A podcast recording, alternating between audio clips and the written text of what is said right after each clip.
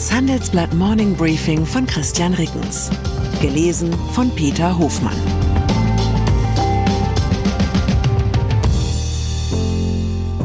Guten Morgen allerseits. Heute ist Donnerstag, der 15. Februar 2024. Und das sind unsere Themen. Liebesgruß aus Moskau. Putin gibt Wahlempfehlung für Biden. Warnung aus Washington. Angebliches Risiko für die nationale Sicherheit. Bauteil aus Westchina, erneut Zwangsarbeitsproblem für Volkswagen. Russland. Die US-Demokraten hoffen auf die Wahlempfehlung von Taylor Swift. Bekommen haben sie eine von Wladimir Putin.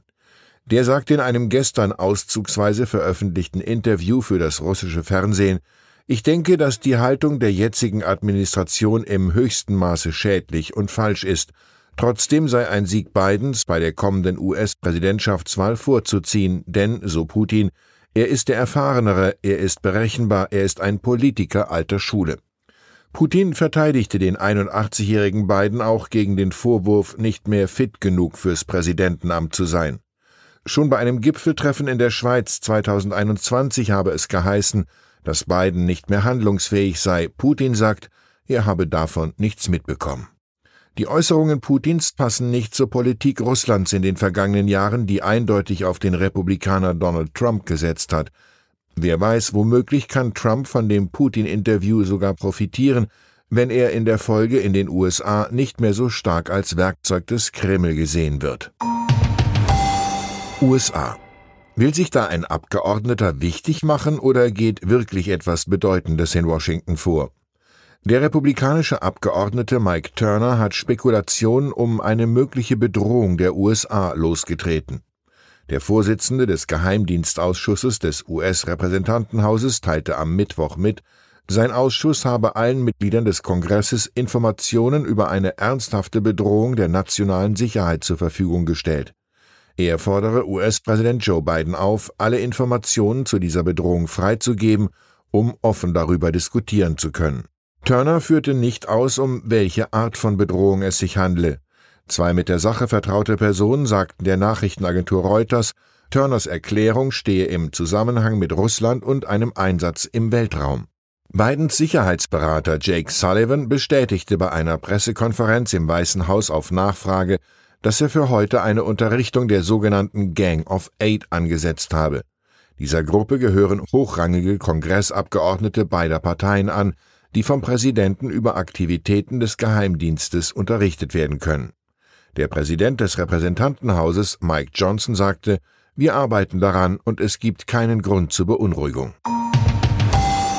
Volkswagen. In US-Häfen stecken rund 13.000 Autos des Volkswagen-Konzerns fest. Betroffen sind Fahrzeuge von Porsche, Bentley und Audi, wie ein Volkswagen-Sprecher auf Handelsblatt Anfrage bestätigte. Zuvor hatte die Financial Times über den Vorgang berichtet. Die Verzögerungen seien auf ein Zollproblem mit einem kleinen elektronischen Bauteil zurückzuführen. Das Teil werde bereits ausgetauscht. Laut Financial Times stammt das fragliche Bauteil aus Westchina und verstößt gegen ein US-Gesetz zu Zwangsarbeit. Volkswagen habe keine Kenntnis über die Herkunft des Bauteils gehabt, bis der Zulieferer die Wolfsburger auf das Problem aufmerksam gemacht habe. VW habe daraufhin die US-Behörden informiert. Xinjiang. Noch einmal Volkswagen, noch einmal Zwangsarbeit in China. Der deutsche Autohersteller verhandelt mit seinem Partner SAIC über eine Abgabe der Tochterfirmen in der westchinesischen Provinz Xinjiang. Laut einem VW-Sprecher würden derzeit verschiedene Szenarien geprüft. Volkswagen sieht sich seit Jahren immer wieder mit Vorwürfen konfrontiert, dass Angehörige der Minderheit der Uiguren als Zwangsarbeiter bei den Tochterfirmen eingesetzt worden sein könnten. Gestern hatte das Handelsblatt von einem neuen Fall berichtet. Übernahme. Das Interesse an der zum Verkauf stehenden Bahntochter Schenker ist größer als erwartet. Mehr als 20 potenzielle Bieter haben in einer ersten Runde ihr Interesse an einer Übernahme der Spedition bekundet. Das erfuhr Handelsblatt Hauptstadtreporterin Josephine Foucault aus Investoren- und Aufsichtsratskreisen. Zu den Interessenten gehören demnach unter anderem die Reederei Maersk, die Reederei MSC, die DHL Group, der Logistiker Kühne und Nagel, der Logistikkonzern DSV aus Dänemark, der sich mit dem Staatsfonds von Saudi-Arabien zusammengetan hat, sowie verschiedene Konsortien von Finanzinvestoren. Schenker könnte bei einem Deal mit 10 bis 15 Milliarden Euro bewertet werden, hieß es. Die Spedition ist auf den Transport über die Straße spezialisiert und bietet auch internationalen Luft- und Seefrachtverkehr an. Damit unterscheidet sich die Firma von der anderen Logistiktochter der Bahn DB Cargo, die Güterzüge nutzt. Commerzbank. Vom Thema Privatisierung kommen wir zum Gegenteil. Woran merkt man, dass ein liberaler Finanzminister in der Sahara ist? Antwort die ersten zwei Jahre gar nicht, dann wird der Sand verstaatlicht. Ich weiß, der Karlauer geht eigentlich ganz anders, mit einem Sozialisten statt einem Liberalen, und der Sand wird auch nicht verstaatlicht, sondern knapp. Aber drollig ist es schon, dass die Bundesrepublik ausgerechnet unter dem FDP-Finanzminister Christian Lindner ihre Beteiligung an der Commerzbank aufstockt. Lindner hatte schließlich mehrfach deutlich gemacht, dass der Staat nicht dauerhaft bei der Commerzbank engagiert bleiben sollte. Doch nun sagte eine Sprecherin der Finanzagentur, die die Commerzbankbeteiligung des Bundes verwaltet, meinem Kollegen Andreas Kröner, der Bund beteiligt sich nicht an dem laufenden Aktienrückkaufprogramm der Commerzbank. Dadurch, dass der Bund also keine Aktien an die Bank verkauft, dürfte der Staatsanteil von 15,75 Prozent auf rund 16,5 Prozent steigen.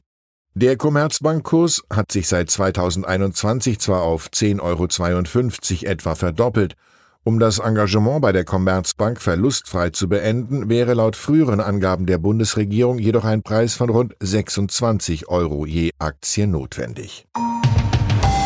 EZB so wie die Commerzbank sind zuletzt auch andere Bankaktien im Wert gestiegen. Die vielen Zinserhöhungen haben ihnen zu besseren Erträgen verholfen. Ähnliches gilt für Versicherer, mit denen Anleger den Gesamtmarkt phasenweise ebenfalls deutlich schlagen konnten. Doch nun wird die Europäische Zentralbank EZB die Leitzinsen absehbar wieder senken. Stellenweise ist die Trendwende bereits zu spüren. So hat Societe Generale angekündigt, die Dividende auf 90 Cent fast zu halbieren. Grundsätzlich gäbe es für viele Geldhäuser also mehr Potenzial, negativ zu überraschen als positiv. Fußball. Logistikmilliardär und HSV-Anteilseigner Klaus Michael Kühne hat eine klare Vorstellung, wer dem niederlagengeplagten Fußball-Zweitligisten zum Erfolg fehlt. Dem TV-Sender Sky sagte er gestern, ginge es nach mir, würde ich Herrn Magath sofort als Trainer oder Sportdirektor verpflichten. Felix Magath, Spitzname Quälix, gilt als Spezialist für schnelle Erfolge bei angeschlagenen Teams. Ein Profil, mit dem Magath bei näherer Betrachtung für hunderte Positionen in Deutschland in Frage kommt, von Bahnchef bis Bundeskanzler. Ich wünsche Ihnen einen Tag, an dem der Aufstieg stets in Sicht bleibt. Herzliche Grüße, Ihr Christian Rickens.